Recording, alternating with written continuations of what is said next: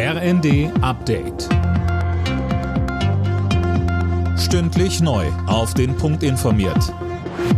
Ich bin Daniel Stuckenberg. Guten Morgen.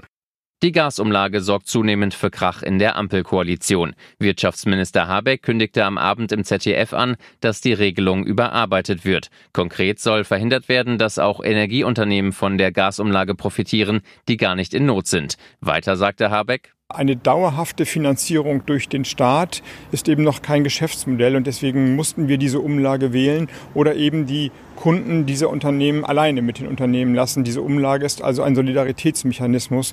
Das ist wohl so entschieden worden.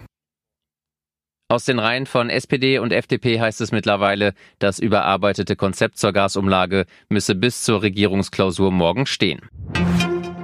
Die SPD-Bundestagsfraktion hat ihre Pläne für ein drittes Entlastungspaket konkretisiert. Laut Medienberichten schlagen die Sozialdemokraten ein bundesweit gültiges 49-Euro-Ticket im Nahverkehr vor, als Nachfolger für das 9-Euro-Ticket, das diese Woche ausläuft. In dem Entwurf für das Entlastungspaket ist außerdem von Direktzahlungen, vor allem für Menschen mit niedrigen und mittleren Einkommen, die Rede. Wie hoch die ausfallen könnten, ließ die SPD offen.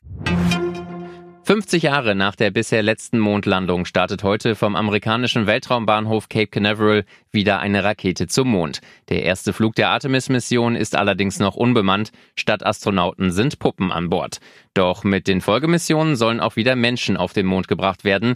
Der deutsche Astronaut Alexander Gerst sagte im zweiten, Jetzt äh, gehen wir richtig dahin äh, aus wissenschaftlicher Sicht, äh, um dort zu bleiben, nicht mal um nur eine Flagge reinzustecken. Und das ist toll. Der Start der Artemis 1 Mission ist heute um 14.33 Uhr deutscher Zeit. In der Fußball-Bundesliga hat Eintracht Frankfurt den ersten Sieg der Saison geholt. Der Europa League-Gewinner setzte sich bei Werder Bremen mit 4 zu 3 durch. Zuvor hatten sich der 1. FC Köln und der VfB Stuttgart 0 zu 0 getrennt. Alle Nachrichten auf rnd.de